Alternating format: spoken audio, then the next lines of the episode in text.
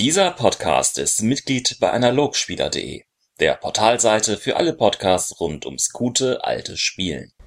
Hey, hallo und herzlich willkommen zu Folge 75 des DSA Time Podcasts. Wir sind drei Viertel eines Hunderts und wollen natürlich eine fantastische Jubiläumsausgabe mehr oder weniger präsentieren, denn heute widmen wir uns einem absoluten Klassiker äh, der Zuschauerzuschriften. Viele Leute haben sich es gewünscht und heute wird es sein, wir sprechen über den Namenlosen und ähm, da ich da allzu viel nicht dazu sagen werden kann, deswegen freue ich mich ganz herzlich hier zwei Experten begrüßen zu dürfen. Ali ist dabei. Hallo? Hallo. Und der Sigi ist wieder mit dabei. Hallo. Hallo. Und Philipp. Und die ganze Truppe ist wieder beisammen, um über den Namenlosen zu reden. Ich verabschiede mich schon ein bisschen, weil ich habe tatsächlich bin vielleicht einer der einzigen Spieler der DSA-Spieler, die es gibt, die im Spiel noch nie was mit dem Namenlosen zu tun hatten. Direkt. Das denkst du. Das glaubst du, ja, ja genau. genau. Oh, Hinter jedem so zweiten gut NFC. wirkt der bei euch. ah. Ach, ja. ja. Das finde hallo. ich wirklich Wahnsinn, dass es sowas gibt. Dass du nicht den Namenlosen spielst? Nee, weil der gefühlt ja bei jeder Kampagne und bei jedem zweiten Abenteuer irgendwie mitmischt. Ja, das stimmt schon. Also, ich kann auch mal von meiner Seite sagen, ich finde das Thema auch wahnsinnig spannend, aber auf der anderen Seite auch wahnsinnig schwierig. Deswegen bin ich sehr gespannt, wo wir heute landen werden, weil ich selber auch überhaupt nicht voraussagen kann. Ich habe also mein, meine größte Freude am Namenlosen ist, dass er in vielerlei Hinsicht oftmals als der offensichtlich Böse zählt und deswegen in so eine Welt einfach, die ja eh, also DSA ist ja schon so ein bisschen so die gut-böse Welt, halt ein starkes Böse reinbringt, einen sehr einfachen Gegner. Aber auf der anderen Seite finde ich es wahnsinnig herausfordernd, ihn abzugrenzen zu den anderen bösen Sachen, die für meine Augen der Bobradianismus in vielen Fällen sein kann oder eben einfach die Dämonen. Und da scheitere ich immer wieder, das richtig gut zu fassen zu kriegen, was jetzt eigentlich wirklich der Namenlose ist und was er nicht ist. Und ich weiß nicht, ob ihr das besser beantworten könnt, aber ich finde es teilweise nicht, nicht leicht. so viel dazu. Und Also wir hatten ja neulich eine schöne Diskussion, eine ausgiebige auch über Borberat-Kampagne, die können wir jetzt hier natürlich nicht vertiefen, ähm, weil der Teenie da ist und also die haben wir äh, nicht in diesem Podcast gehabt, falls jetzt jemand die ganzen Folgen zurückspult und auf der Suche Genau, nach nein. dieser Diskussion. Nein, nein. Quasi, quasi privat. Und ähm, ich finde, eine der, der brennendsten Fragen für mich ist, ist hinter dieser offensichtlichen Bosheit und Dunkelheit und, und Schwärze, ist da noch was anderes? Also gibt es da eine andere Schicht? Oder ist der Namenlose tatsächlich einfach nur das Schwarz zu dem Weiß der Götter? Das würde mich interessieren, wie, wie man da das, die, die, Schichten vielleicht in der nächsten Stunde abblättern könnte. Weil ich persönlich glaube, es ist zu einfach, dass der Namenlose der Böse ist. Also so komplett. Also da, der Böse an sich, vielleicht das Chaos, aber sind es die Dämonen nicht eher? Aber Das würde ich auch sagen. Das Chaos sind die Dämonen. Der Namenlose ist schon der Böse. Ich meine, er hat alle großen Rassen zu Fall gebracht. Aber ist das böse? Oder ist es wichtig, dass nicht eine, ein Volk dominant ist? Ist er nicht der ähm, das System immer wieder hinterfragt und zerstört? Naja, Yes. aber es geht mit Massenmord und Kinderopfern und Blut Ja, aber und du unterstellst ja, du unterstellst ja. Also, du unterstellst ja Gott hat ja einen, einen individuellen menschlichen Willen. Und das ist ja für dich eine Sache, die man nicht zwangsläufig kann. Also, Das tun wir ja bei Prios auch, oder? naja, aber ob das deswegen ihm gerecht wird, meine ich. Also, ob du damit der Gottheit näher kommst, ist eine Frage. Also, ob dass du als Spieler das machen kannst und als Charakter sowieso. Aber du, du willst ja auf den Kern dessen kommen, was den Charakter, was die Gottheit auszeichnet. Und zu sagen, naja, er bringt Kinder um, also aka, er ist der Böse und er will auch Böses, das finde ich auch schwierig, den Zusammenhang. Weil, also für mich, also ich meine, er steht ja für, als Gott der Macht vor allem da. Ähm, und das ist ja, finde ich, so eine Sache, die auch lustigerweise in Harry Potter immer so schwierig ist. Macht. Und, oder auch in der Herr der Ringe finde ich das auch so ein Thema. Ich finde, Macht ist so ein wahnsinnig schwierige Beschrei Charakterbeschreibung, weil was soll das dann konkret sein? Also geht es jetzt um magische Macht, also irgendwie, keine Ahnung, Möglichkeiten, die Welt so um dich herum zu verändern, also Macht über die um, über deine Umwelt, Macht über Menschen, Macht über, keine Ahnung, dich selbst zu verwirklichen. Also Macht ist was komplett Theoretisches in meinen Augen und deswegen seine Gottheit der Macht für mich nicht funktionabel, weil auch ein Raya-Geweihter, der super malen kann, hat Macht über seine Gemälde und ist irgendwie auf eine Weise mächtig, weil er zeichnen kann. Also er war ja nicht immer nur jetzt Macht, sondern er war ja tatsächlich auch Richter und also er halt, hat eine Funktion gehabt bei den Göttern und er ist ja ähm, so zumindest in der Mythologie so stark wie alle anderen Zwölfe, sodass sie ihn äh, binden müssen. Ich finde das schon faszinierend. Also, dass das nicht einfach nur. Aber ähm, es macht ihn doch nicht weniger böse, nur weil er stärker ist. Ja, aber sie haben Angst vor ihm und weil unterdrücken ihn. Ja, aber mir ist das zu einfach. Aber was meinst du mit dir ist so einfach? Du findest es langweilig? er ist ein Teil so von denen ist, und er versucht das System von ihnen und ist, ist das nicht die Systemkritik, ist, ist der nicht, ist er nicht ein Meta, was der, was der Philipp sagt, das stimme ich zu, ist er nicht eher ein Meta-Konzept? So ein, so ein, ähm, ja, was das Immanentes, da unter der Ebene liegendes, ähm, was immer wieder das System ins Wanken bringen könnte. Ja, aber das ist Wechsel und Wandel und das ist Zar auch. Also er hat, also er, er hat keine positive Eigenschaft. Er ist ja sogar noch mehr das Böse und die gefährliche Nummer als die Dämonen. Ja, das stimmt. Weil die Dämonen ja. haben an und für sich kein Zeitalter beendet, kein hohes Volk zum Fall gebracht. Er schon, immer wieder. Und das ist meine Frage, ist das nicht was Gutes unter Umständen, die Zeitalter zu beenden? Also ich glaube, die, die Frage, Nö. die auch da wiederum dahinter steht, ist, ob ein Ausgleich in der Welt nicht immanent und normal ist. Also ob die Tatsache, dass er so stark ist wie alle anderen Götter, ja auch damit zu tun hat, dass er der Ausgleich ist. Und er muss so stark sein, sonst wäre die Welt nicht ausgeglichen sozusagen. Es gibt ja auch das Mysterium von K und es gibt ja auch diese Idee des Ausgleichs. Also kann es nicht sein, dass du auf der einen Seite halt die Götter hast und auf der anderen Seite den Gegenpol und der ist halt dann gleich stark. Und in dem Fall ist es halt der Namenlose, aka der Annamenlose ist gleich stark wie alle zwölf Götter. Könnte man auch sagen. Das glaube ich schon, dass du den als Ausgleich brauchst. Vor allem, also man musste ja, wenn man mal von dem Standpunkt aus sieht, dass man seine Welt designt, bräuchte es ihn ja zuerst einmal nicht. Du hättest zwölf Götter und du hättest zu jedem Gott den Gegenpol eines Erzdämonen, auch zwölf. Du hättest die Guten, du hättest die Bösen, wunderbar. Dann könntest du noch so ein bisschen neutral ähm, Naturreligion mit reinbringen, um diese grauen Bereiche abzudecken. Wunderbar. Du bräuchtest eigentlich keinen weiteren Big Bad Player. Aber DSA hat sich eben schon dazu entschieden, den auch noch mit reinzumachen. Und den zu einem immanenten Teil des Zwölfgötter-Mythos zu machen. Und der ist super wichtig. Und ich finde schon, dass er dadurch auch ein, eine Agenda hat, wie die Götter eben auch. Und nicht nur ein Konzept ist. Also was ich so problematisch finde an ihm, ist, dass es gibt keine Moral oder also erstens mal gibt keine Spiritualität. Also es fällt mir sehr schwer, eine Spiritualität in der Gottheit zu finden und es soll in der Gottheit sein. Und äh, gut, okay, aber da könnte man noch irgendwas sich konstruieren. Aber ähm, was ich eher problematisch finde, es gibt keine erkennbare Moral. Außer vielleicht eine extreme, in extremer Egoismus, vielleicht, könnte ja. man sagen. Aber darüber hinaus, ich kann mir die Welt, in der. Also, die Welt, die sich der Namenlose vorstellt und die Welt, die sich Borberat vorstellt, sind auf eine Weise sehr ähnlich, wenn ich das so einfach formuliere. Und das gefällt mir nicht so ganz. Weil auch Borberat, der will zwar jetzt kein Egoismus, aber er will das Individuum nach vorne stellen und eine eigene Verantwortlichkeit, was ja in gewisser Weise dann sehr konsequent auch zu einer egoistischen Welt führen kann, zumindest. Ähm, und da verstehe ich jetzt nicht, also das sehe ich irgendwie beim Namenlosen genauso. Der, der Weg ist vielleicht ein anderer, aber es ist sehr der ähnlich. Unterschied, der Unterschied ist, glaube ich, der, dass der Barbaradianismus das Individuum nach vorne bringt und sagt, lass dich von niemandem beherrschen, ähm, schon alleine nicht von Göttern. Und der Namenlose eben schon alles unterjochen möchte unter sich und seinem Gefolge. Im, im Endeffekt in der Welt hat es natürlich ähnliche Ausprägungen, weil sie halt beides böse Kulte sind. Und es, am Spieltisch ist es tatsächlich schwierig, Kult, ein Kult des Barbarat und ein Kult des Namenlosen für die Spieler wirklich merklich unterschiedlich darzustellen.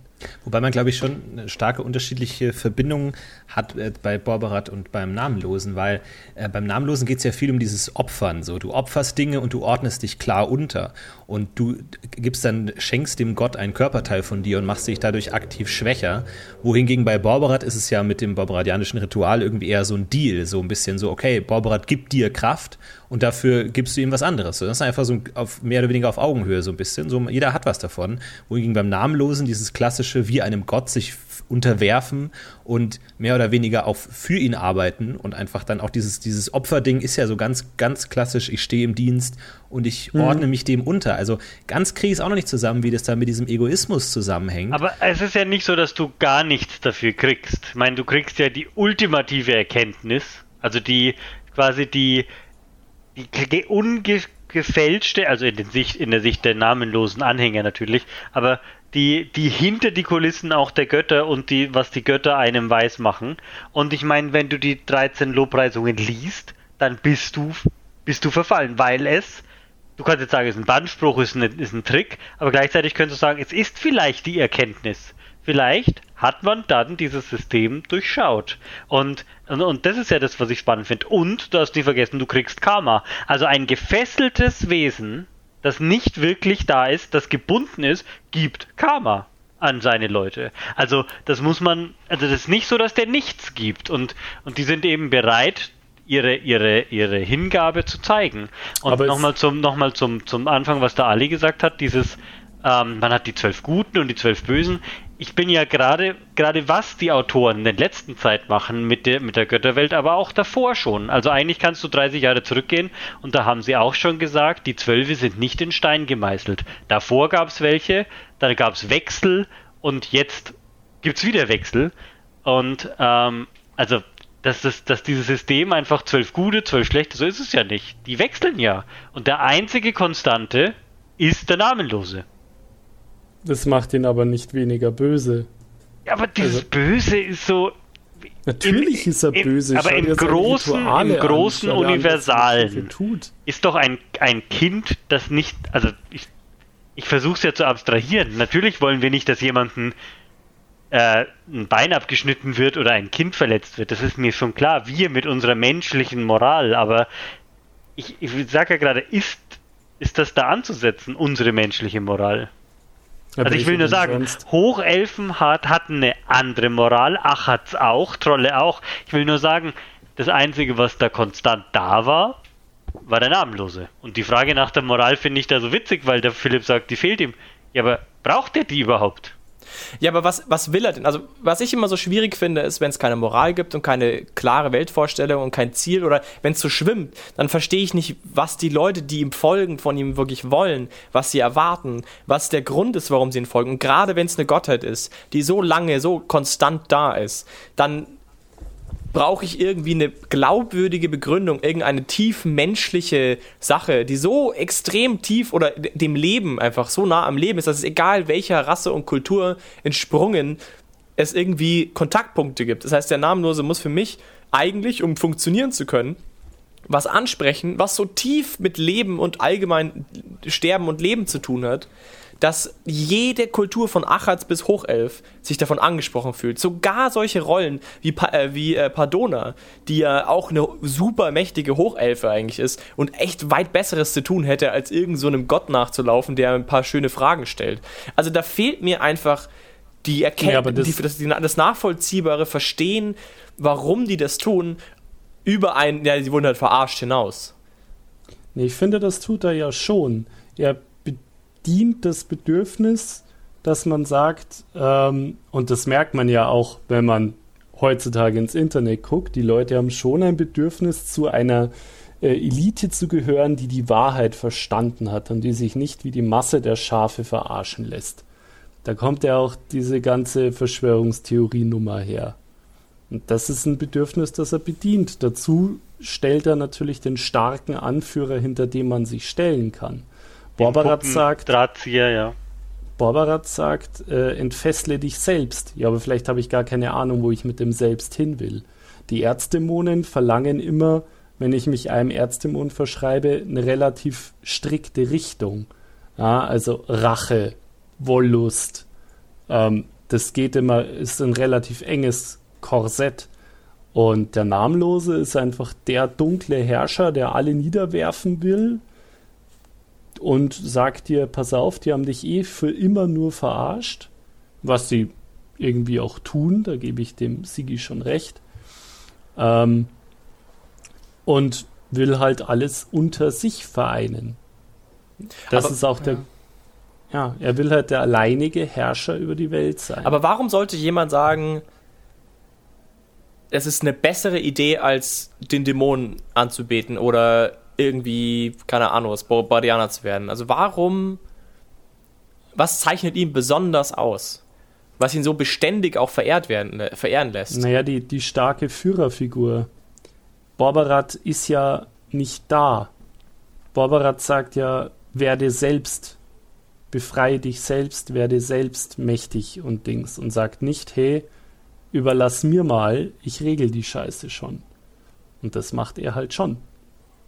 Aber das würde ja konsequenterweise bedeuten, dass die ganzen Unter Untergebene von, von dem Namenlosen eher schwache Individuen äh, sind im Sinne von äh, nicht so durchsetzungsstark, äh, haben eher Angst, Entscheidungen zu fällen. Also jetzt mal statistisch gesprochen, würde man ja erwarten, dass das ja eher äh, Menschen sind, die Probleme haben im herkömmlichen Raster.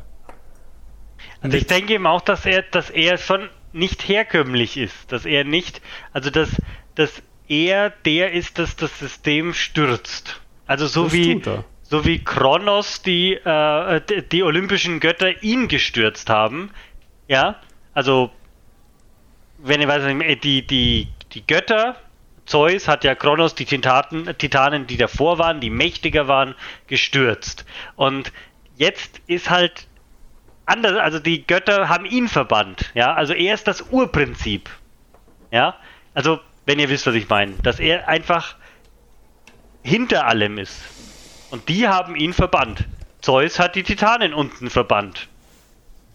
Ja, also ich, er ist nicht gleichwertig, weil er kann aus seinem Gefängnis trotzdem noch wirken.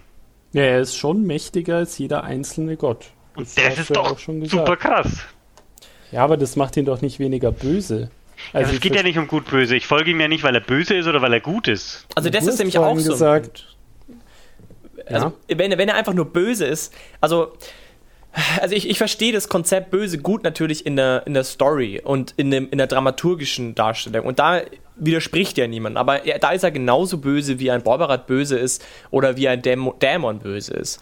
Also ich glaube, man muss sich nicht drüber streiten, dass er natürlich der Widersacher ist in so gut wie allen Rollenspielrunden, die man spielen wird. Und wenn das mal nicht der Fall ist, dann ist es ein Abenteuer, das sich genau darum dreht, dass er in einem speziellen Fall mal nicht der Böse ist. Ähm, was ich eigentlich, wo ich hinaus will, ist, was, wie kann man ihm mehr Substanz geben als das? Wie, wie kann man ihn unterscheiden von den anderen? Und da finde ich, wird schwierig. Und ich meine, ich finde den Ansatz zu denken, okay, man, man kommt vielleicht eher von so einer äh, spherologischen Idee und sagt, okay, äh, also was du jetzt gerade gesagt hast, Ziggy, äh, er ist irgendwie mächtiger und er steckt hinter allem, das, das kann ich nachvollziehen, was du da sagen willst. Ich verstehe aber nicht, was das konkret bedeutet. Also vielleicht wäre es interessant, sich zu überlegen, was, wie, diese, wie diese Gläubigen konkret funktionieren. Also was die motiviert, zu, zum Namenlosen zu gehen. Und wenn ich jetzt dem Ali zuhöre und das vom Ali nehme, dann habe ich ein Bild von Gläubigen, die sehr unterwürfig sind und halt eben das dahingehend bevorzugen, eine starke Führerfigur zu haben, weil sie selber nicht in der Lage sind, wie jetzt ein Barbaradianer vielleicht, ein idealer Barbaradianer, äh, selbst für sich zu sorgen, sondern eben eben das gerade nicht können und dass sie eben diese Sicherheit vielleicht noch wollen, dass sie quasi aus der normalen Gesellschaft ausscheiden und dann quasi in, in die Fittiche des Namenlosen ein bisschen aufgenommen werden. Aber dann stellt sich, dann stellt sich mir die Frage, wie das wieder zusammenpasst, damit dass ja Namenlose eigentlich in hohen gesellschaftlichen Schichten ganz oft vertreten sind oder dass sie sich irgendwie in wichtigen Kreisen rumtreiben, um eben Einfluss zu nehmen. Ist das dann alles quasi geschenkt von der Gottheit? Also ist es dann so, dass es quasi jemand, der, keine Ahnung, Schwierigkeiten hat, in dem Leben zurechtzukommen und dann kommt der namenlos und sagt, pass auf, wenn du zu mir kommst, dann gebe ich dir die, die, die Redeskills und dann kannst du hier reich werden und dann gebe ich dir alles, was du brauchst, was du nicht hast, um, um eben doch dazu zu passen, um perfekter in das System zu passen als alle anderen und du wirst reich und bekannt und beliebt und dann musst du aber diesen Reichtum und diese Bekanntheit und diese Beliebtheit nutzen in meinem Sinne. Das könnte ich mir vorstellen. Das finde ich jetzt ein Konzept, das für mich einigermaßen funktional ist. Wie, wie seht ihr das? Seht ihr das ähnlich? Also ich denke, dass die Beschreibung für die breite Masse seiner Kultisten durchaus zutreffend ist. Ähm, nicht für jeden. Es gibt natürlich schon Führerfiguren, die halt innerhalb dieses Kultes dann auch nach Macht suchen und so. Aber ich glaube, wenn es wirklich darum geht, woher kriegt er die, die große Anzahl, dann sind es die, ja. Weil ich meine, du musst dich ja auch ein bisschen vom System verarscht fühlen, um die ähm, das Bedürfnis zu haben, die Götter und das System zu stürzen. Weil wenn das System geil ist, dann ja. Oder er hat halt sehr gute Gründe. Also ich meine, die Dämonen haben ja auch Zulauf. Könnte man auch sagen, es gibt einfach Machtgier per Definition und die machen das halt dann. Aber ja. ich frage mich eben, wie dann der Namenlose da durch, sich durchsetzt. Weil wenn jemand echt machtgierig ist, dann glaube ich nicht, dass der Namenlose der Richtige ist, weil du ordnest dich ja per. Definition mhm. unter. Das heißt, wenn. Würde ich auch sagen, geht er eher zu Barbarat. Oder bist, zum Dämon genau, oder zu den, zu den Dämonen, weil du bist ja als Namenloser geweiht oder Anhänger möchtest du ja irgendwie ähm, das Verstehen. Ich sehe da auch so ein bisschen seine Nähe zu, zu Nandos, dieses Verstehen, Durchblicken, Durchdringen, ähm, hinter die, die Fassaden sehen. Und das, also ich, ich glaube, als, als du willst du, bist du die, die dunkle Eminenz, die graue Eminenz im Hintergrund. Du willst also die Leute beeinflussen, damit das passiert, was du vorhast. Und was er vorhat, das weiß ich nicht. Oder weiß ich auch nicht, ob das bekannt ist. Er will halt klarstellen, wie es also die Leute auf seine Seite holen, das ist klar, und die, die nicht auf der Seite sind, vernichten. Was Im aber Prinzip das wird er ja alle vernichten, weil auch seine, seine Versprechen sind ja nur Lügen. Er ist, der bewahrt dich ja nicht vor dem Niedergang, nur weil du jetzt machst, was er sagt. Gibt ja auch schon Völker, die dann zu ihm übergelaufen sind und die sind ja auch unterworfen und äh, niedergegangen darin. Was macht, aber ganz ehrlich, das macht diesen, diesen Gott so viel schwieriger nochmal, wenn das, das. Das macht dann wirklich einfach keinen Sinn, ihm zu glauben, wenn er schon aber mehrmals. Sind die nicht nur niedergegangen, weil die, die Völker besiegt wurden und ähm, er gebunden ist? Also jetzt mal so, so gefragt, ist das, ist das wirklich seine Schuld? Naja, gebunden also, ist er ja schon früher. Genau. Deswegen, er hat mit der wenigen Kraft, die ihm zur Verfügung steht, immer wieder Armeere aufgestellt, richtig. Aber ist es wirklich seine Schuld, dass die Völker verloren haben? Ist das, das, das ist so gewesen, ja. Aber ist es ein gebrochenes Versprechen? Also ist für mich jetzt tatsächlich eine philosophische. Ähm, ist es ist das ein gebrochenes Versprechen? Oder hat er ja einfach nur immer aufs falsche Pferd gesetzt, sozusagen? Oder war nicht stark? Ja, oder haben sich einfach zu viele gegen ihn verbündet, mal wieder ihn zu, äh, nach unten geschlagen? Ich, also verstehe mich nicht falsch, ich bin schon froh, dass die Welt unseren menschlichen Standards entspricht, das ist ja auch Absicht, aber ich versuche das nur, ob da mehr dran ist an diesem Namenlosen, weil den, wer hat Angst vom schwarzen Mann Charakter, finde ich, also, das ist vielleicht mit 17 cool, aber so, ich, ich würde gerne wollen, dass da hinter dieser grauen Eminenz mehr steckt als nur, ja, wir haben die bösen Dämonen und wir haben den bösen Namenlosen und jetzt kämpfen wir halt in dem Abenteuer gegen den und damit es nicht langweilig wird, im nächsten Abenteuer gegen den anderen. Also das fände ich. Tatsächlich äh, kämpft man ja super oft gegen den Namenlosen, also gefühlt, weiß ich nicht, treffe ich in jedem dritten Abenteuer auf irgendwelchen namenlosen Kulte. Aber habe ich gar nicht so sehr, muss ich sagen. Also aus meiner Perspektive viel, viel weniger. Ich habe eigentlich nur in den gekauften Abenteuern, ja, ja, ähm, wo wir jetzt weniger spielen, kommt es immer wieder mal vor. Aber sonst in unserer Gruppe ist es eher eine, eine Figur, die wenig vorkommt, weswegen auch der Teenie so still ist.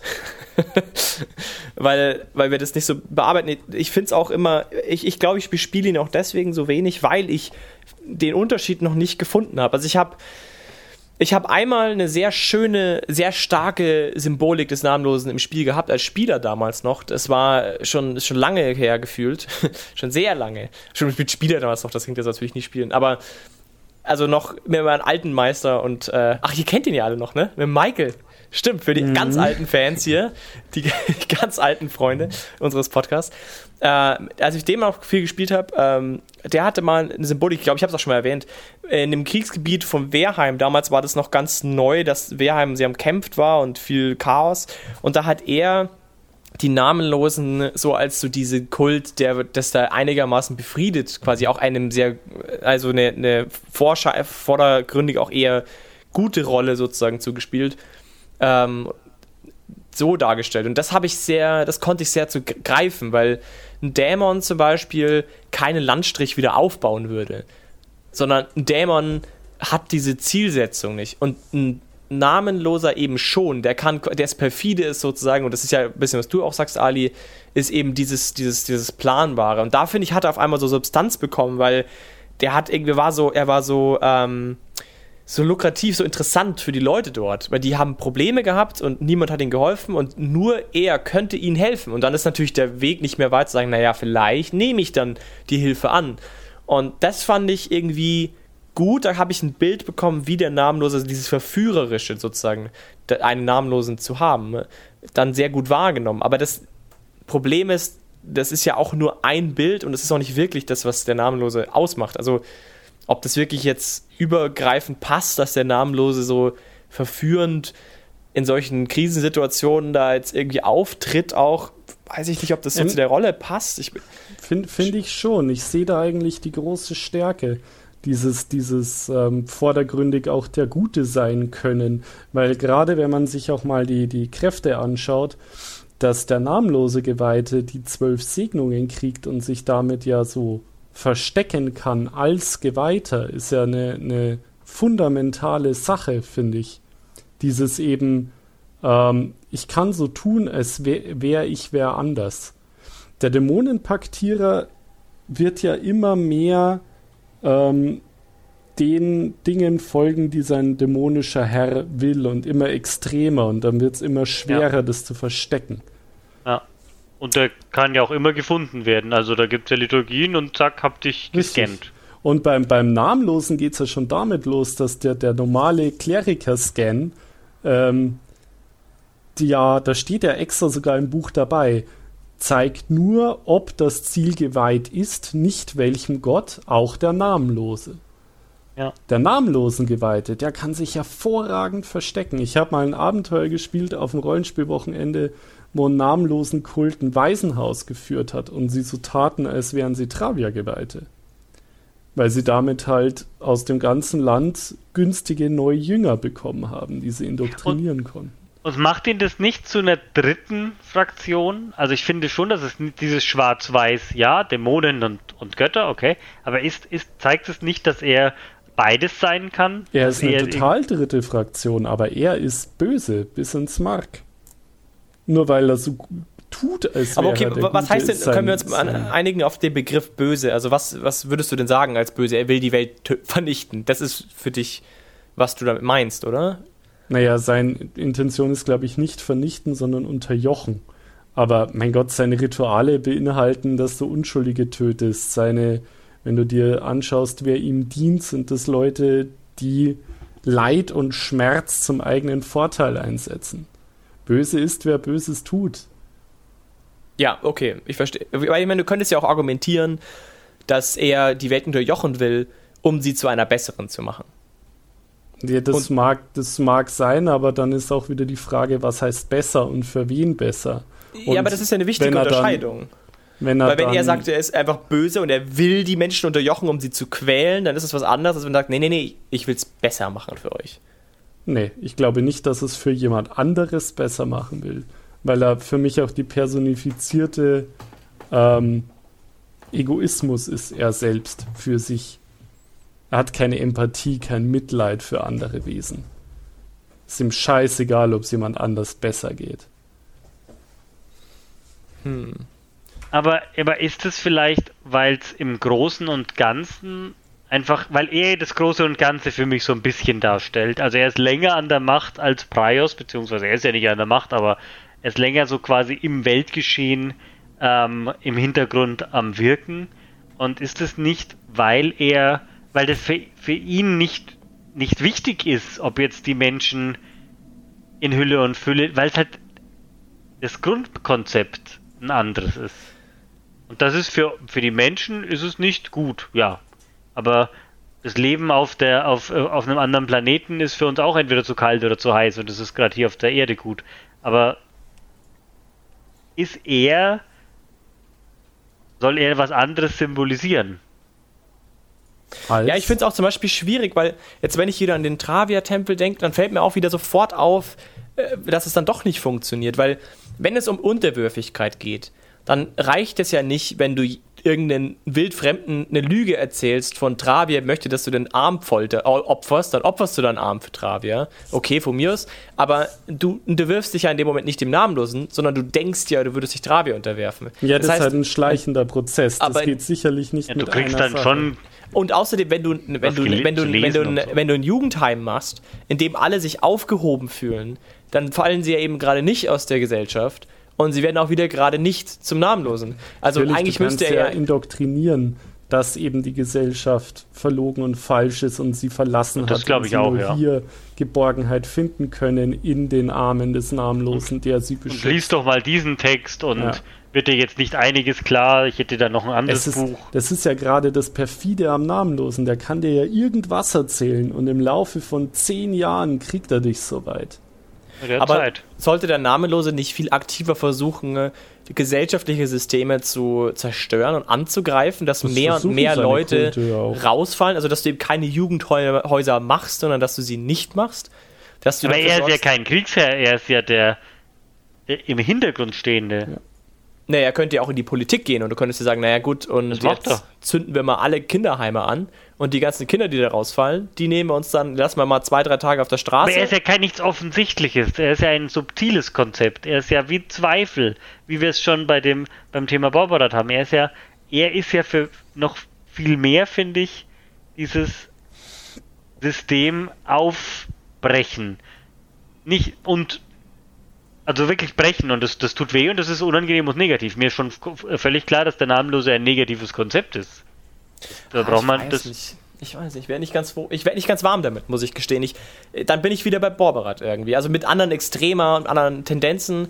Also irgendwie, ich, ich komme, ich komme, ich schwimme, also es, es, gibt so ein paar Punkte, wo ich allen von euch recht geben würde. Also ich würde niemandem von euch widersprechen, aber es wird kein gesamthaftes Bild draus. Ist er jetzt ein egoistischer, sich um nichts kümmernder, machtbesessen, machthungriger Typ, der eigentlich alle hasst? Das würde ja auch was bedeuten für die Anhänger. Ähm, oder ist er eher ein perfider äh, Spinner, der irgendwie durchaus auch mal sich, sag ich mal, äh, klein macht und auch irgendwie unterwürfig darstellt oder sowas, um irgendwie einen größeren Plan zu verwirklichen? Oder, also, ich, ich werde noch nicht so ganz. Der Gag ist, ich glaube, der, der, der Punkt, auf, auf den es rausläuft, in, in meinem Bild, ist, dass er halt einfach auch jeden belügt. Auch seine Gefolgsleute. Auch also ihnen also zeigt er nur, was sie sehen wollen, damit sie ihm folgen. Jetzt mal ganz kurz für die, alle, die sich nicht so mega gut auskennen. Es gibt doch da diesen, diesen einen Endpunkt, auf den alles hinzuläuft. Dann irgendwie bricht irgendwie ein Zeitalter an mhm. und dann die ewige das 13. Nacht. So. wenn er sich befreit.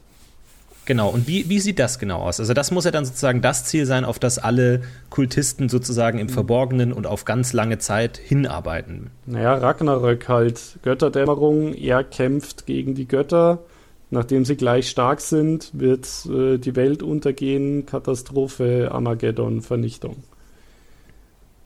Und was genau können die Geweihten da tun, um äh, dem, ihn zu unterstützen dabei? Äh, mehr Karma-Energie zufließen lassen durch mehr Gefolgschaft, weil Karma-Energie Götter stärker macht. Also Leute, die anbeten, liefern Kraft. Wenn dich keiner anbietet, betet, bist du raus aus dem Götterspiel.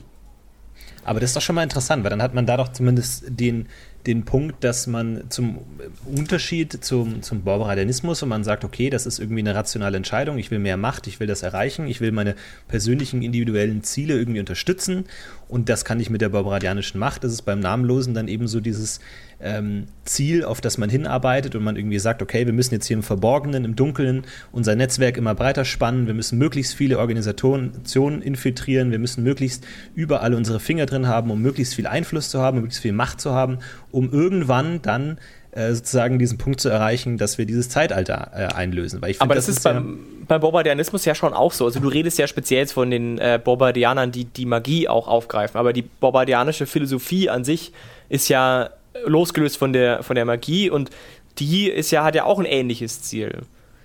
Die will ja auch sich ver verbreiten und da ist ja auch diese Bekehrung und diese Aufklärung, den aufklärerischen Gedanken hat ja auch Borberat dann in seiner aber, ja, aber ist bei Borberat wirklich am Ende auch wirklich die Apokalypse? Oder bei ist Borberat? es nicht die, nee. die Welt, nee. die wir jetzt haben, nur halt unter unserer Kontrolle und unter unseren Prinzipien? Das ist ja schon ein das, Unterschied. Ob du ja, wieder namenlos jetzt die gesamte Welt verändern willst und alles ins Unheil stürzen willst oder wie Borberat halt einfach wie eine Regierung sagen willst, okay, wir erobern alles und dann geht es allen besser und wir sind alle besser dran als wenn du die Welt untergehen lassen willst. Ja, aber was ist der konkrete Unterschied? Also warum würde denn ein, nee, also gut, okay, äh, aber warum würde denn ein, ein, ein jemand die Zerstörung der Welt aktiv herbeiführen wollen? Also der muss ja irgendwie, also in vielen Fällen würde ich, also im Normalfall würde ich doch sagen, wenn es jetzt nicht alles Psychopathen sind, würde ich sagen, naja, die versprechen sich ja auch was davon. Also die, also da können wir jetzt sagen, es, alle werden belogen und alle werden hervorragend belogen. Und zwar so gut, dass jeder das nicht auch nicht checkt. Also, dass die ganzen, die reden auch mal miteinander und raffen nicht, dass sie unterschiedliche Sachen erzählt bekommen haben. Oder das ist so perfide und gut gemacht, dann merkt es keiner. Das könnte ich mir vorstellen, ja. Das finde ich eine Erklärung. Das ist ein bisschen unschön, weil es sich nicht bespielen lässt und weil es eine, eine Einstellung ist, die, die halt sehr unter der Haube dann passiert. So nach dem Motto, die sind alle irgendwie belogen und so gut überzeugt, dass sie es halt glauben. Und die Spieler können da schwerlich irgendwie damit umgehen. Nee, aber das ist halt einfach ihr Glaube. Das ist halt das, wovon sie überzeugt sind. Sie sind so weit außerhalb der normalen äh, Schlafschaf-Doktrin, dass sie verstanden haben, dass das Einzige, worauf die Welt hinausläuft, ist der Untergang und die Befreiung des Namenlosens. Und natürlich ist da ein gewisser Aspekt von Gehirnwäsche mit dabei. Du, du findest ja nicht einfach Absolut. so ein Buch und liest da mal rein und kommst dann selber auf die Ideen, sondern das wird von jemandem an dich herangetragen. Genauso wie es bei Sekten oder Kulten ist. Und wie Ali schon gesagt hat, irgendwie erst fängt es an mit hier, ähm, wir reden mal drüber, dann kommt das erste Buch, dann das zweite, irgendwann wirst du eingeladen, dann bist du irgendwann dabei. Und erst nach zwei Jahren fällt das erste Mal überhaupt vielleicht so ein Begriff, wo du checken könntest, ach, es geht um, um den Namenlosen. Aber bis dahin bist du schon tief drin und hast schon deine Connections und hast schon, ah, hier ein Privileg, hier ein Privileg. Zweifel und irgendwann, vor allen Dingen. Äh, Zweifel und irgendwann eröffnet man dir hier so, du hast jetzt die ersten Schritte gemacht und du bist jetzt bereit für die Wahrheit und am Ende bist du dann halt so gehirngewaschen, dass du sagst, okay, der einzige Zweck, den wir Menschen auf der Erde noch haben, ist es, dieses Zeitalter zu vollenden. Und dafür arbeiten wir. Ich meine, diese, diese Kulte und Sekten und Gehirngewaschenen, die am Ende in den Massenselbstmord gehen, das ist ja völlig realistisch. Das gibt es ja und gab es ja auch. Also das ist jetzt nicht so schwer denkbar. Und ich, also da sehe ich so ein bisschen die Verbindung einerseits zu diesem Fanatismus irgendwie, so in ein bisschen in den eigenen Tod zu gehen und halt auch so diese Geheimlogen, Geheimorganisation-Ding. Also das ist ähnlich wie die Freimaurer oder die, die, Illuminaten, die halt im Verborgenen versuchen, die Welt zu beherrschen. Und du weißt halt nie, hinter wem steckt jetzt wer was. Und deren letztliches Ziel ist halt so viel Macht und so viel Einfluss zu haben, dass man die Welt letzten Endes in den Untergang stürzen kann. Und natürlich ist das nicht rational, aber das muss es ja auch nicht sein. Dafür ist es ja irgendwie dann auch ein Gedanken, äh, eine Ideologie. Ich kann mir schon gut vorstellen, dass er halt den einzelnen Kultisten schon erzählt, dass sie dann gerettet werden oder dann äh, unter ihm irgendwie Chefs werden und über Brocken herrschen dürfen, die noch da sind. Was ich halt nicht ganz verstehe, ist, äh, für den Kultisten, der das jetzt ja weiß, gibt es ja keinen offensichtlichen Grund, warum er sich für die eine oder die andere Seite entscheiden soll. Also warum sagt er, es macht mehr Sinn, dem Namenlosen zu, zu helfen, als den Göttern? Weil ja. das doch die Seite der Erkenntnis ist. Richtig, der verarscht dich nicht, der erzählt dir die Wahrheit. Äh, er gibt dir direkter, schneller Macht, wenn du im Kult aufsteigst. Du kannst das verlogene System bekämpfen. Und, und du die- bist halt die- auf der, der bösen Seite der Macht, die im Endeffekt mehr Einfluss hat und dir vielleicht auch mehr Privilegien Die mehr gibt. versteht. Und Auf die, die zwölf Götter sind hart. Da muss man glauben, da muss man beten, da muss man hart Ja, außerdem arbeiten. kannst du dich Aber ja auch- Ich finde den Vergleich ganz gut, weil vor allem Anakin wollte ja sie heilen. Ja, also er wollte ja Richtig. Amidala heilen und das Kornmeer hat ihm nur der Sith Lord beigebracht, nicht der Jedi. Und das wäre da schon auch denkbar. Aber das wäre für mich. der, der Gag ist ja der, du kannst dich ja nicht dazu entscheiden, äh, so, ich gehe jetzt mal zwei Jahre in den Travia-Tempel und dann bin ich Travia-Geweihter und bekomme Karma-Energie. Sondern du musst ja äh, nicht nur die Prinzipien eines Gottes total verinnerlichen, um Geweihter zu werden, sondern der Gott muss dich ja auch annehmen. Das ist ja keine One-Way-Entscheidung. Und der Namenlose sagt halt vielleicht dann schon, hier, mach dieses, mach jenes, du bekommst Macht. Ähm, und hat da den leichteren Zugang, den schnelleren Zugang, als jetzt, wenn du wirklich Geweihter wirst. Aber untergräbt es nicht die Geheimloge, wenn du sagst, aufzusteigen in der Geheimloge ist ein wichtiger, elementarer Teil vom Namenlosen sein und dann kann jeder Trottel, da kriegt er die Weihe und dann, also das ist ja auch irgendwie Quatsch. Also da ist ja dieses, die Weihe sozusagen als höchstes Gut, auf das du lange hinarbeitest, ja eigentlich sogar eher ein Lockmittel, wenn du so denkst. Also wenn quasi die Loge als sich schon Selbstzweck ist, dann ist ja diese schnelle Macht, untergräbt ja fast diese Loge schon wieder. Naja, schneller als deine grundsätzliche Einstellung zum Leben und zu allem zu ändern, bis du einem Gott so nahe kommen kannst, dass er dich aufnimmt. Also schnell heißt in dem Fall vielleicht auch einfach möglich Für diese äh, Individuen, für die diese wie es geht. Individuen, ja. Weil es ist halt nicht, du gehst halt, halt- nicht, äh, um einen uralten Witz auszukramen, zwei Wochen ins Bardencamp und nimmst eine Badenstufe. Also, Du gehst was nicht ich halt, zwei Wochen ins, ins Geweihtencamp und wirst Geweihter. ich finde halt, was halt schon auch dazu kommt für mich, ist, dass die Dämonen ja eigentlich mit Macht locken. Und für mich ist es eben Da wichtig, geht's dass. noch schneller. das, ja, aber, aber ich, ich finde halt da schon auch wichtig, dass das Thema Macht bekommen und Machtgier ähm, nicht so präsent ist. Also ich finde es deswegen aus einem dramaturgischen Punkt eben, um diese Unterscheidung zu haben, auch wichtig. Von dem her fühle ich mich nicht wohl, damit da zu stark reinzugehen. Ich finde aber diese geheimlosen Vorstellungen griffiger. Also, dass man eher so eben dieses Gemeinschaftsgefühl und dieses dieses, diese Arroganz vielleicht auch, die, die, ein, die sich da befeuert, auch in diesem, in diesem, in seiner Blase zu sein, sozusagen, in seiner Ich weiß es besser Blase, dass dies ist sozusagen, die ein, die einen treibt. Das kann ich mir vorstellen. Aber dann, Absolut. dann würde ich aber erwarten, dass es schon sehr viele und eigentlich überall auf der Welt so, ich sage jetzt mal so Kaffeezirkel gibt, die so ganz auf niedrigem Level Gibt's arbeiten. ja auch. Also dadurch kommen die ja in den Kaufabenteuern überall vor, weil sie es Aber auch- eigentlich überall gibt. aber auch so nicht militante, also so welche, die doch wirklich in den Anfängen stecken. Von Ja, denen habe ich noch nie gehört. Naja, Klar, ich weil mein- die natürlich zum Bekämpfen auch nicht so spannend sind. So ein Kaffeezirkel, da braucht es nicht unbedingt die Helden, weil dann hast du fünf Händler und einen Großbäcker, die im Geheimen darüber reden, dass die Götter vielleicht doch nicht die alleinige Wahrheit gepachtet haben. Da geht ein Held rein und sticht die alle ab. Du brauchst ja, um als ein Gegner für die Helden zu sein, brauchst ja den einen, der dann den namenlosen Zweifel säen kann und der dann Geweihter ist und der mit den schwarzen Flammen um sich schlägt, um Schaden zu machen. Das hat auch einen gemistischer Aspekt. Ich, auch da frage ich mich dann aber, wie ist denn das, wenn, also so sehr mächtige, sehr kompetente, sehr charismatische, sehr aufgehobene Menschen, könnten die dann nicht wieder zweifeln? Also, ich denke jetzt an so Leute wie, also so Rollen wie Pardona zum Beispiel, die ja eigentlich, also dieser Zirkel funktioniert halt vor allem gut für, für Leute, die eben Schwierigkeiten haben mit dem herkömmlichen System, würde ich sagen, die sich da eben reinsteigern können in sowas oder die vielleicht auch das glauben wollen und nicht, weil nicht wirklich überzeugt sind, sondern einfach durch, die, durch den Reiz dieses, dieser Vorstellung, dieser, dieser, dieses Zirkels sozusagen wirklich angesprochen sind. Aber wenn du dann wirklich mal weit kommst und quasi auch das wiederum verstehst und auch vielleicht diese Konzepte verstehst, wie du Leute in, deine, in deinen Zirkel bekommst, wird man dann nicht auch stutzig als Geweihter irgendwann? Also wenn du dann irgendwann verstehst, dass du eigentlich Leute da rein manipulierst, aber die stellt man sich denn schwer nicht, verstehen. aber stellt man sich dann nicht konsequenterweise dann irgendwann die Frage, wurde ich denn nicht selbst manipuliert? Habe ich, äh, gehe ich überhaupt den richtigen Weg? Oder Ja, aber gut, aber, aber finde mal den Verschwörungstheoretiker oder den, äh, das Sektenmitglied, das das selbst hinterfragt. Also Gibt's ich glaube, je tiefer du da drin bist, ja klar, natürlich gibt es das, aber das ist nicht die Regel. Je tiefer du da drin bist, desto mehr verlierst du die Fähigkeit, über sowas äh, objektiv von distanziert nachzudenken. Aber die sind ja alleine unterwegs. Ähm, Geweihte nicht selten.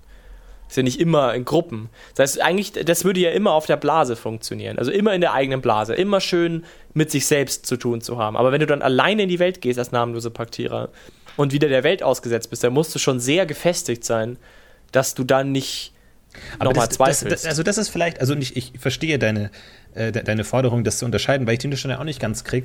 Aber ich glaube, das ist vielleicht auch so ein Ding, dass eben der namenlose Geweihte eigentlich nur in, im sozialen Kontext funktioniert. Dass das nicht ein einsamer Wanderer, der durch die Sch Schneetiefen zieht, ist, sondern dass es eben gerade der Adlige ist, der halt irgendwie im Untergrund dann irgendwie mit noch ein paar anderen Leuten aus der Stadt halt da so sein Ding macht, der eben nicht alleine funktioniert, weil es eben so einfach so eine Parallelwelt ist und man einfach in, zu jeder Organisation auf der Schatten namenlosen Ebene dann eben eine Repräsentation hat, wie, wie da halt die Netzwerke sind und wie da Kontaktpersonen und Leute sind, die halt zu gewissen Graden dann eben eingeweiht sind.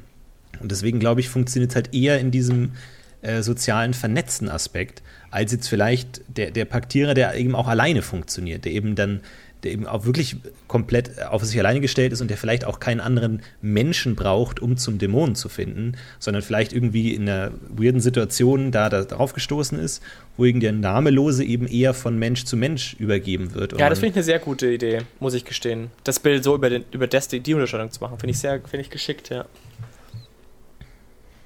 Das, wird, das funktioniert ganz gut eigentlich. Also, dass man sozusagen die Namenlose halt ist eine ganz klare Problematik, die, die eben nicht, die, man von außen oktroyiert bekommt, sozusagen. Also ich würde auch sagen, er ist auf jeden Fall ein Kulturproblem. Also er bringt ja die Kulturen zu Fall und so und er ist da, wo Kulturen sind. Ich glaube, in einer Einöde, wo niemand ist, da ist er nicht. Aber die Dämonen wirken trotzdem. Oder die, die Götter werden da irgendwie auch. Er ist aber da, wo die, wo die Zivilisation ist und wo sie halt groß ist, ist er, ist er auch am größten. Aber dann ist die Frage, ja, was, was ist er? Ich meine, wenn man, wenn man jetzt eins seiner mächtigsten Geschöpfe nimmt, die, die äh, Pardona, und da dann auf die, wie es die Autoren vielleicht geplant haben, interpretiert, mit Pandora und sie hält die Büchse, das Schicksal der Welt, wenn man es öffnet, ist es aber weg. Also ist, ist das, das ist ja auch diese 13. Zeitalter, diese Apokalypse, auch irgendwie angedacht. Ist das das, ist sie die Übermittlerin des letzten, hat sie das Schicksal der Welt drin? Ist sie ein, also ich möchte nur ein bisschen weiterdenken, dass er bei den Kulturen ist, was ist, was ist dahinter? Warum? Wa- Was, was für ist eher das Konzept des, des Angreifens, Wandelns, hm, Zerstörens? Ich bin mir jetzt nicht ganz sicher, was du dann noch suchst, ehrlich gesagt. Also ich frage mich. Meinst du, ich habe die Antwort schon, oder wie? Nee, aber ich verstehe jetzt nicht, nicht genau, was, was konkret du jetzt gerade, auf was du genau auf der Suche bist. Ähm, deswegen fällt es mir jetzt gerade schwer zu Ja, antworten. ist aber da mehr dabei? Ist, ist mehr dabei beim, beim Namenlosen oder ist es das gewesen? mehr als was, meinst du jetzt? Also, Ja, mehr es- als der, der Zerstörer von Kulturen. naja, ich, Naja, ich denke er- schon. Entschuldigung. Ali, bitte. Bitte du, du. ist schon auch Bringer von Wahrheiten. Sein größter Trumpf ist ja, dass die Götter die Menschen in manchen Dingen belügen. Wie zum Beispiel, Ja. dass sie ewig wären, was sie, wie wir Outtime wissen, nicht sind. Weil Ja. es schon andere Götter in Albaran So gab. kann er das quasi gezeigt. zeigen, ne? Ja, stimmt. Richtig. Mhm. Das ist, das ist sein größter Trumpf. Wenn die Götter nicht, also wenn die, wenn die Götter mit allem, was sie sagen würden, Recht hätten und die Wahrheit sagen würden immer und die Menschen nicht verarschen würden stellenweise, hätte er überhaupt keine Angriffschancen. Aber weil die Götter eben so ein bisschen wie die griechischen Götter ihre Fehler haben, und Dinge verheimlichen, hat er ja diese Möglichkeit. Also er ist schon der Bringer von Finsternis, Zerstörung und Unterwerfung, aber er ist eben auch der Weg zu manchen Wahrheiten. Mhm. Und Äh, Das, das finde ich, das finde ich ganz wichtig, dass du das sagst. Also dass er, dass er nicht einfach, er ist nicht der Lord der Lügen. nein, ja, das nein, finde nein. ich, das finde ich wird ihm nicht gerecht. ein bisschen. Ich finde, die Dämonen sind ein bisschen platter als er. Die Ja. Dämonen sind ein bisschen eindimensionaler. Die haben so ihren, ihr ein Konzept, das so gegen den entsprechenden Gott ist. Die wollen ja auch Geht ins nicht mehr. Extrem und Genau. gut. Und die, ja. die sind, das meinte ich mit enges Korsett vorhin. Ein Erzdämon, der, also Charybdorot, die gegen Effert steht, steht gegen Effert. Die steht nicht so sehr gegen die Dinge, die Fex tut. Die steht gegen die Dinge, die Effert tut. ja. Und der Namenlose ist allumfassender, weil er ja gegen alle Götter steht. Und alle sie unterwandert. Und der ist eben dieses Verschlagenere. Die Dämonen sind ein bisschen gerade raus. Ähm, und Borberat sagt halt, halt dich aus diesem ganzen Scheiß raus, kümmere dich um dich selber, werd selber stark.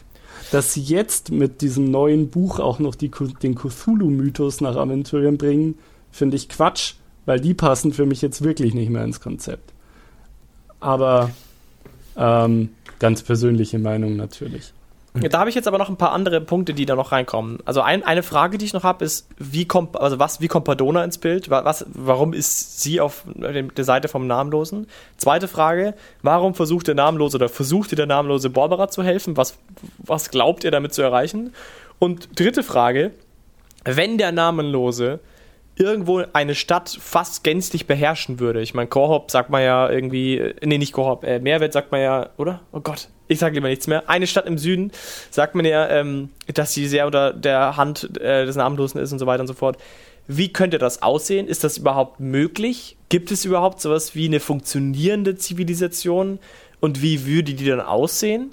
So wie die göttliche geführte Zivilisation oder anders? Also das sind noch so drei Punkte, die mir jetzt noch vielleicht auf den letzten zehn Minuten doch vielleicht auf dem Naja, Herzen liegen. also ich würde jetzt mal grundsätzlich sagen, aber das, das, ich will mich da nicht feststellen, aber wenn er, wenn er ein Richter war bei den Göttern, dann kann er ja nicht nur unrechtes Chaos verbreiten. Also dann, dann hat er ja auch die Aspekte, ich kann mir schon vorstellen, dass die namenlose Gesellschaft funktioniert. Und ich glaube ja, dass dieses Körperopfern und Körperteile opfern halt ein Teil seiner Gefangenschaft ist, das, was ihm halt Macht bringt. Also wenn man permanente Lebenspunkte opfert, dann ist es ja Blutmagie ist Macht. Ne? Das- also du meinst, es ist eher so im Sinne von, ich muss halt, damit ich, ich muss halt. Ich, ich glaube, er kann sich sonst schlecht halt manifestieren. Das ist so mi auch Mittel zum Zweck, glaube ich. Interessant. Ich glaube, eine Richtig. Gesellschaft des Namenlosen wäre Despotismus. Der Stärkste würde anschaffen und du wärst nur so lange irgendwie oben, bis dir der nächste Untergebene den Dolch in den Rücken stößt. Kann sein. Und was ich, glaube ich, auch noch abschließend sagen möchte wegen Pardona und, und den anderen, ähm, gibt ja nicht nur die Zunge, gibt ja auch das Auge und so weiter. Ähm, ich glaube, dass jeder von denen halt meint, er weiß es besser als die anderen. Also ich glaube schon, dass der Namenlose einfach auf jeder Stufe, die du erreichst, jede Stufe der Erkenntnis und der, der Geheimnisse, die dir offenbart werden, wird dir quasi klar gemacht, dass alle, die unter dir sind, Stufen unter dir, sind Lämmer, sind Idioten. Mhm. Die große Masse der Leute, die nicht im Kult sind, sind die allerdümmsten. Und dann geht's halt immer weiter. Und die, die, die Leute, die an der Spitze sind, hören damit nicht auf. Sondern Pardona denkt, sie weiß es besser als alle anderen, die er hat. Und das Auge und die Hand glauben das auch. Jeder für sich. Und vielleicht geht ihre Hybris, gerade bei Pardona kann ich es mir gut vorstellen, sogar so weit, dass sie es besser weiß als der Namenlose. Ich glaube, der Namenlose scheitert dann immer an dem, wo auch die Sith dran scheitern in, in äh, Star Wars, dass sie sich am Ende immer gegenseitig verraten werden. Der Namenlose kann von seinen Jüngern in letzter Instanz, weil er ihnen ja immer nur beibringt, zerstört die Ordnung, Vertraut keinem. vertraut keinem, Kontrolle ist eine Lüge, äh, die Götter sind eine Lüge, wird sie am Ende wird's immer auf Verrat rauslaufen. Er kann keinen bis ans Ende loyalen menschlichen oder elfischen oder zwergischen Diener haben. Dämonen vielleicht, weil die dann von ihrer Essenz ja per Definition keine lebenden Wesen sind, aber ein Sterblicher nicht.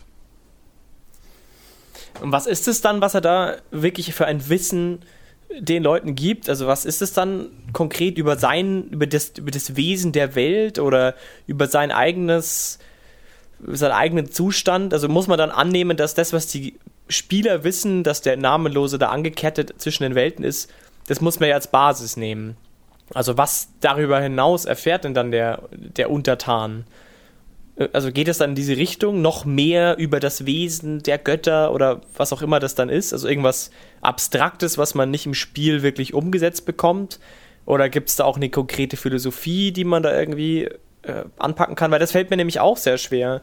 Ich finde, dass der Namenlose dann nicht wirklich gut funktioniert dahingehend, dass du wirklich das ausspielen könntest. Beim Borberat zum Beispiel kannst du, finde ich, schon über einen klassischen aufklärerischen Ansatz halt spielen, wie weit du dem verfolgst, wie radikal aufklärerisch du bist. Aber im Namenlosen fällt mir das schwer. Also, wie ist denn jetzt ein besonders überzeugter Namenlose äh, Anhänger im Gegensatz zu einem weniger überzeugten oder einem Unbe unwissenderen? Also, wie, wie stellt sich das dar? Was weiß der jetzt mehr oder weniger? Hm. Die Götter sind nicht ewig. Es gab schon andere Götter, es wird wieder andere Götter geben. Nur der Namenlose ist seit Anbeginn der Zeit da, wird garantiert wiederkommen und die Welt vernichten. Er ist der Einzige, den es zu anbeten würdig ist, weil alle anderen Schall und Rauch sind, die am Ende der Tage sowieso nicht mehr da sind. Ach, du hast mich schon fast überzeugt. Huh.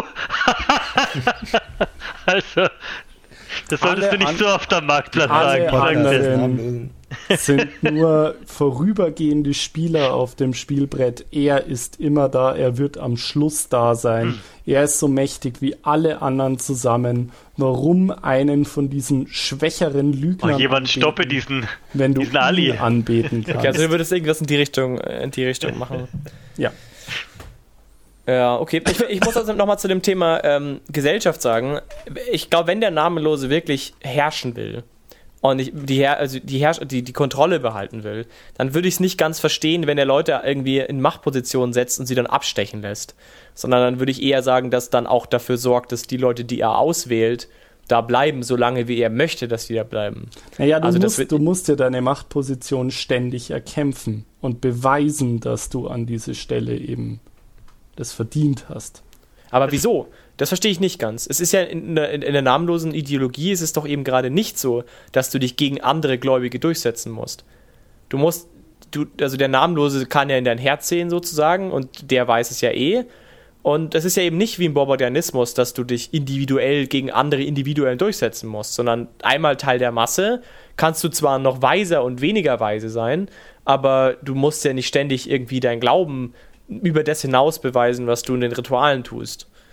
Ja, aber ich glaube, dass Verrat schon auch ein signifikanter Teil ist. Wenn er der Meinung ist, dass dein Lieutenant am Ende des Tages ihm ein besserer Diener als General ist als du, wird er ihn dazu bringen, dass er dir den Dolch in den Rücken stößt. Okay, das sehe ich ein. Aber dann ist es ja von ihm geführt. Richtig. Also dann wäre es ja sozusagen eine Ordnung, die von oben herab diktiert ist und jegliches Abweichen wird zuwider bestraft, könnte ich mir vorstellen. Deshalb, wenn ein aufstrebender Kultist kommt und sagt, ich persönlich, individuell, habe jetzt Bock, hier meinen Chef umzulegen und selber Chef zu werden, dass dann der Namenlose kommt und sagt, so mein Freund, so läuft's nicht. Ich habe hier die Hosen an und wenn ich sage, du wirst Lieutenant, dann wirst du Lieutenant, davor nicht. Und wenn du sagst, du machst dir deinen eigenen Shit, dann breche dir die Knochen und töte dich.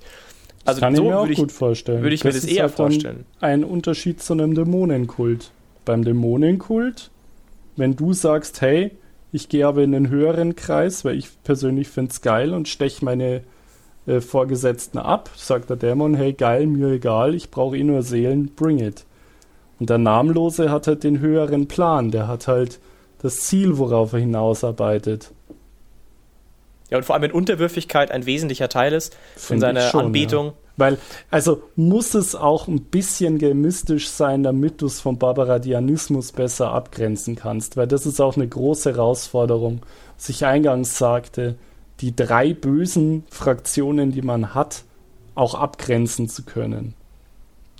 Und eben ja. Borberat eben auch das zu geben, was wir in Borberat-Folge auch schon gehört hatten, dass es da eben auch aufklärerische und positive Gedanken gibt.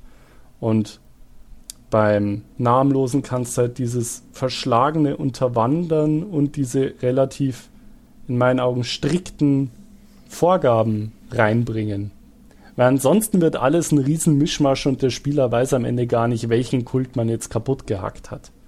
Trugen die jetzt lila ja. oder schwarz-rot? Ach, egal. Das soll es ja auch nicht sein.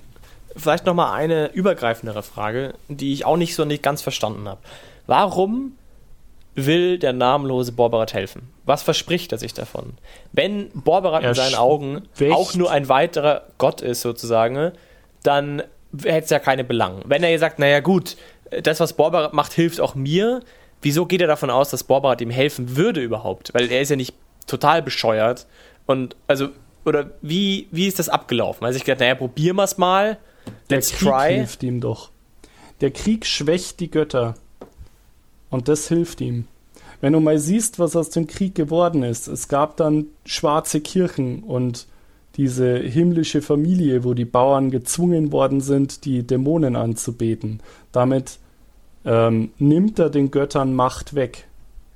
Und das hilft ihm. Er macht seine Gegner schwächer, weil sie untereinander kämpfen, Teile und Aber warum wollte er dann noch mehr? Also er will ja eigentlich wirklich mit ihm zusammenarbeiten. Aber das gelingt ihm ja, ja nicht. Aber das weißt du ja nicht, was seine wahren Motive sind. Ja, aber das frage ich. Es ist doch gerade so spannend, dass er sich da auch einmischt, weil er überall seine Finger im Spiel hat. Aber es das heißt ja nicht, dass er tatsächlich möchte, dass Barbarat gewinnt oder dass die. Das ist, das ist doch, das ist doch das Spannende, dass die Motive nicht einfach nur sind. Der Namenlose, Erreiche das, erobere dies. Der Namenlose bekämpft ihn ja sogar am Ende, wenn ich das richtig weiß. Also ja, wenn wir, wir wollen jetzt natürlich nicht zu viel spoilern, aber es ist ja so, dass sie am Ende eben nicht Waffenbrüder sind und das Gleiche wollen.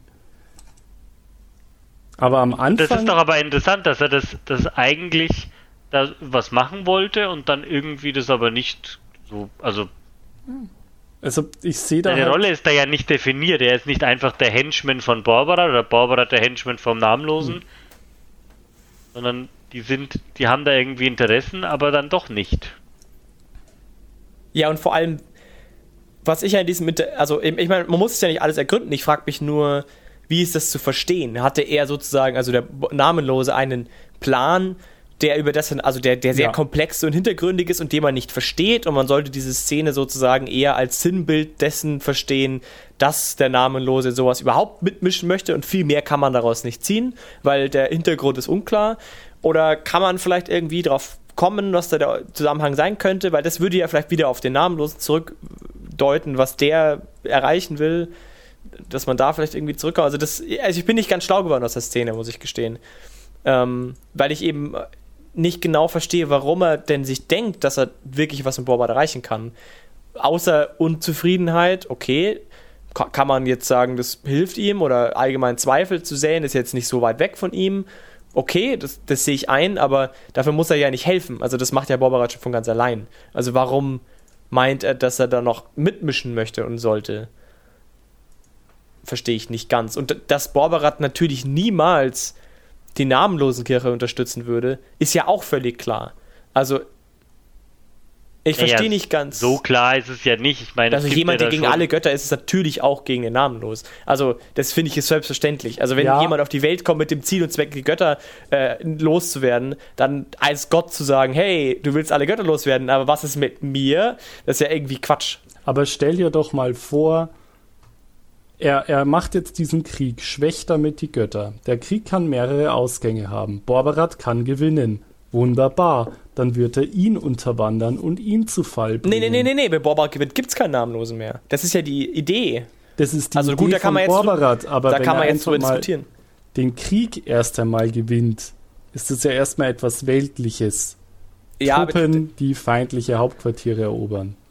Und dann wird der, der Namenlose immer auch Borbarat unterwandern während dieses Krieges, um ihn schlussendlich zu Fall zu bringen. Ja, aber dafür musst du ja nicht am Anfang zu ihm hingehen und sagen, hey, pass auf, ich werde das machen. Er weißt, geht am Anfang zu ihm hin und sagt, ich helfe dir, weil ich möchte die Götter auffallen sehen. Naja, aber er geht ja hin und sagt, lass uns zusammenarbeiten. Ja, und dann, Borbarat, also, Borbarat weiß genau, worauf es hinausläuft und der Namenlose weiß es auch. Aber deswegen können sie ja trotzdem am Anfang zusammenarbeiten. Ja, ich. Ja, Schau mal, die nicht. Sowjetunion und die Amis wollten beide die Nazis vernichten, haben zusammengearbeitet, wussten aber schon auch, dass es nicht für immer sie danach Best Buddies sein können, weil ihre Ideologien auch zu unterschiedlich waren. Aber du hast ja trotzdem erst einmal einen Feind, den du zusammen kaputt machen kannst. Also Ja, okay. ich will, ich will echt nicht zu viel spoilern. Ich hoffe, das ist nicht zu viel, aber der Namenlose hat die Dämonenkrone auch getragen. 13-sternig. Also ich meine, wieso tust du Borbarat da so überhöhen? Er trägt ein namenloses Symbol. Es ist, es ist nicht, dass er die erfunden hat, die Krone. Also er ist. Aber ich verstehe jetzt nicht, was das damit zu tun hat, ehrlich Na, weil du gesagt. den so abgrenzt immer. Du sagst Borbarat und er lässt sich doch niemals damit ein. Und natürlich. Auch Barbarat wäre ja zu manipulieren, dass er am Namenlosen folgt. Na logisch. Also der Namenlose kann es zumindest versuchen, ob er es Wenn schafft. du davon ausgehst, fraglich. dass es ein Mensch ist, ja, vielleicht. nee, wenn er er kann, er, kann hat. doch, er kann doch auch einen Gott pervertieren. Warum nicht? Er kann es zumindest versuchen. Und, und ähm, arrogant genug, um es zu versuchen, den Alvaranier des verbotenen Wissens auf seine Seite zu bringen, nachdem er der Verkünder von Wahrheiten ist. Absolut. Borbarat ich auch. lässt sich halt ich an finde, die dem sind, die gehen gut Hand in Hand. Borbarat lässt sich halt an der Stelle nicht korrumpieren und sagt im Endeffekt, fick dich, ich mach mein eigenes. Aber deswegen kann er es ja trotzdem versuchen. Ja, okay, also wenn man jetzt einfach davon ausgeht, dass es einfach mal äh, so nach dem Motto, lass es uns versuchen, okay. Aber ich bin halt immer ein Freund dessen, dass Dinge auch passieren mit einem, mit einer gewissen echten, realistischen Chance, dass es klappt. Und für mich muss ich gestehen, Ja, aber der, der Namenlose da keine Chance, sieht sich selbst nicht realistisch, sondern ist ja für sich das mächtig. Er geht ja davon aus, dass er der mächtigste, krasseste Typ ist, den es gibt. Natürlich kann er jemanden, der schwächer ist als er, unterwerfen. Also in seinem Weltbild, weil das ja genau, da meinte ich, eine Gesellschaft, die er schafft, ist Despotismus, weil das genau der Kernpunkt ist. Bist du mächtiger und Macht hier, um auf deine Eingangsfrage zurückzukommen, ist anderen Wesen meinen Willen aufdrücken. Andere tun, was ich möchte. Das ist Macht über sie haben. Und nicht Macht über ein Bild. Macht über Leute. Darum geht es ihm. Es geht ihm auch nicht um Macht über Ressourcen oder Land. Scheißegal. Macht über Leute. Genau, Leute das schließt tun- den Bogen, das haben wir ja gesagt. Kulturen, Menschen, Zivilisationen, Ja. da ist er. Hm. Und dann ist, um den Bogen, ist er eine Wesenheit oder ist er ein Prinzip, ein Konstrukt? Meine, meine Anfangsfrage. Ich sage, er ist Ist er sozialer Downfall? Ist er. Ja, aber ich meine. Götter sind immer irgendwie beides, oder? also Also Fantasy-Götter. Also ich, ich finde, man, man kann ja beides schon darstellen, aber ich finde, man muss schon auch den, das Konzept immer zu fassen kriegen. Aber ich, ich finde, man muss ein Bild zu fassen kriegen, vor allem. Darum geht es am wesentlichsten. Weil das ist das, was man am Spieltisch bringt, wenn man meistert oder wenn man spielt. Und ich, ich glaube, wenn man, also wir haben jetzt, glaube ich, viele Punkte angesprochen. Ich, ich habe schon das Gefühl, dass das Bild wieder namenlose wirken möchte, was er, was ihn ausmacht, was die Gefühle sind, vielleicht, die dahinter stehen. Ich habe jetzt immer noch keine Spiritualität in dem Sinn gefunden, außer vielleicht eben diese ist aber auch ganz schwer. Hast du Wege der Götter oder die anderen Bände, wenn du durchschaust, es ist zwar gar nicht so viel zu ihm zu finden, finde ich. Ja, ja, nee, eben, das, ja. Aber ich glaube, wir haben jetzt schon, schon genug, dass das Bild klarer wird und dass auch der Unterschied klarer wird zu den anderen zwei bösen Fraktionen, also klassisch bösen Fraktionen im Spiel. Ja, niemand braucht Cthulhu in DSA. Ganz ehrlich, spielt lieber Cthulhu, wenn ihr Cthulhu spielen wollt. Ja, Ähm, die Meinung dieses Gastes spiegelt nicht zwangsweise die Meinung des DSA in Time Podcasts wider. so, an dieser Stelle möchte ich den Florentin fragen, ob er noch was dazu sagen möchte. Ich bin überzeugt. Ich bin dabei. Machen wir. Oder ich fand auch die flammende Rede vom Ali, das hat mich jetzt schon mitgenommen. Ich habe vielleicht schon ein bisschen viele Abenteuer gemeistert, wo namenlosen Kulte drin vorkamen. Ich habe schon fünf, sechs, sieben so Reden gehalten. Also, mich hast du auf deiner Seite. Sehr gut. Für den 13. Ach, Männchen. Na gut, äh, meine Lieben, ich glaube, ich glaub, wir haben's. Ich glaube, wir haben's. Namenlose ist durcherzählt, gibt nichts mehr. Ja, Das freuen wäre uns. da. Gibt es noch einiges, aber das ist schwer, alles auseinander zu klamüsern, weil er ja so ein theoretisches und hypothetisches Konzept ist. Man Also, kann über ja. Prius schon leichter reden, weil er griffiger ist. Ich finde auch, also mir fehlt, mir fehlt schon so ein bisschen die, die weitergehende Ideologie, muss ich schon sagen. Immer noch. Also jetzt habe ich ein besseres Bild. Ich glaube, jetzt kann man so ein bisschen was konstruieren und es ist, glaube ich, auch nicht so schlecht, aber mir fehlt irgendwie eine konkrete Weltvorstellung, eine konkrete Arbeit, ein konkretes Ziel auch für die Anhänger, irgendwie, was sie konkret wollen, was die Spiritualität ist, was sie sich verhoffen, was sie sich versprechen. Das muss man sich alles so ein bisschen zusammenreimen. Das haben wir jetzt, glaube ich, versucht zu machen. Aber es bleibt irgendwie so von der offiziellen Seite schon sehr vage. Leider. Das Naja. stimmt. Vielleicht ist das auch ein Teil seines, seines Wesens und Konzeptes, dass er viel Interpretationsspielraum hat und dass er quasi jede Wahrheit irgendwie erfüllen kann, weil er nicht so griffig ist. Aber dann kann man auch das so formulieren, meiner Ansicht nach. Da kannst du auch das reinschreiben. Aber gut. Ja, klar. Also das ist dann Autorenthema. Ich, man weiß ja auch nicht, ob die sich wirklich vor 30 Jahren so viel gedacht haben Ja. oder gedacht haben, hey, Die Stunde, die wir jetzt diskutiert haben zu viert, die können die gar nicht gemacht. Die ganze Stunde. also ich wünsche es mir immer mal wieder. Ich denke mir immer mal wieder, hoffentlich haben sich die Autoren auch so viel Gedanken gemacht. Manchmal sehe ich es bestätigt. Na Wir freuen uns natürlich Wie gesagt, auch- wieder gemein. Wir freuen uns natürlich auch über eure Interpretationen, äh, wie ihr den Namenlosen seht und welche Erfahrungen ihr damit gemacht habt. Gerne in den Kommentaren und auch gerne weitere Themenvorschläge. Wir sind immer auf der Suche und nach dem nächsten Thema. Und ansonsten vielen Dank an unsere beiden Gäste, Ali und Sigi. Fantastisch. Ja, danke, danke. Danke, dass wir Danke, dass wir kommen durften. Oh, macht's gut. Musste passieren. Bis zum nächsten Mal. Macht's gut. Mach's gut. Tschüss. Tschüssi.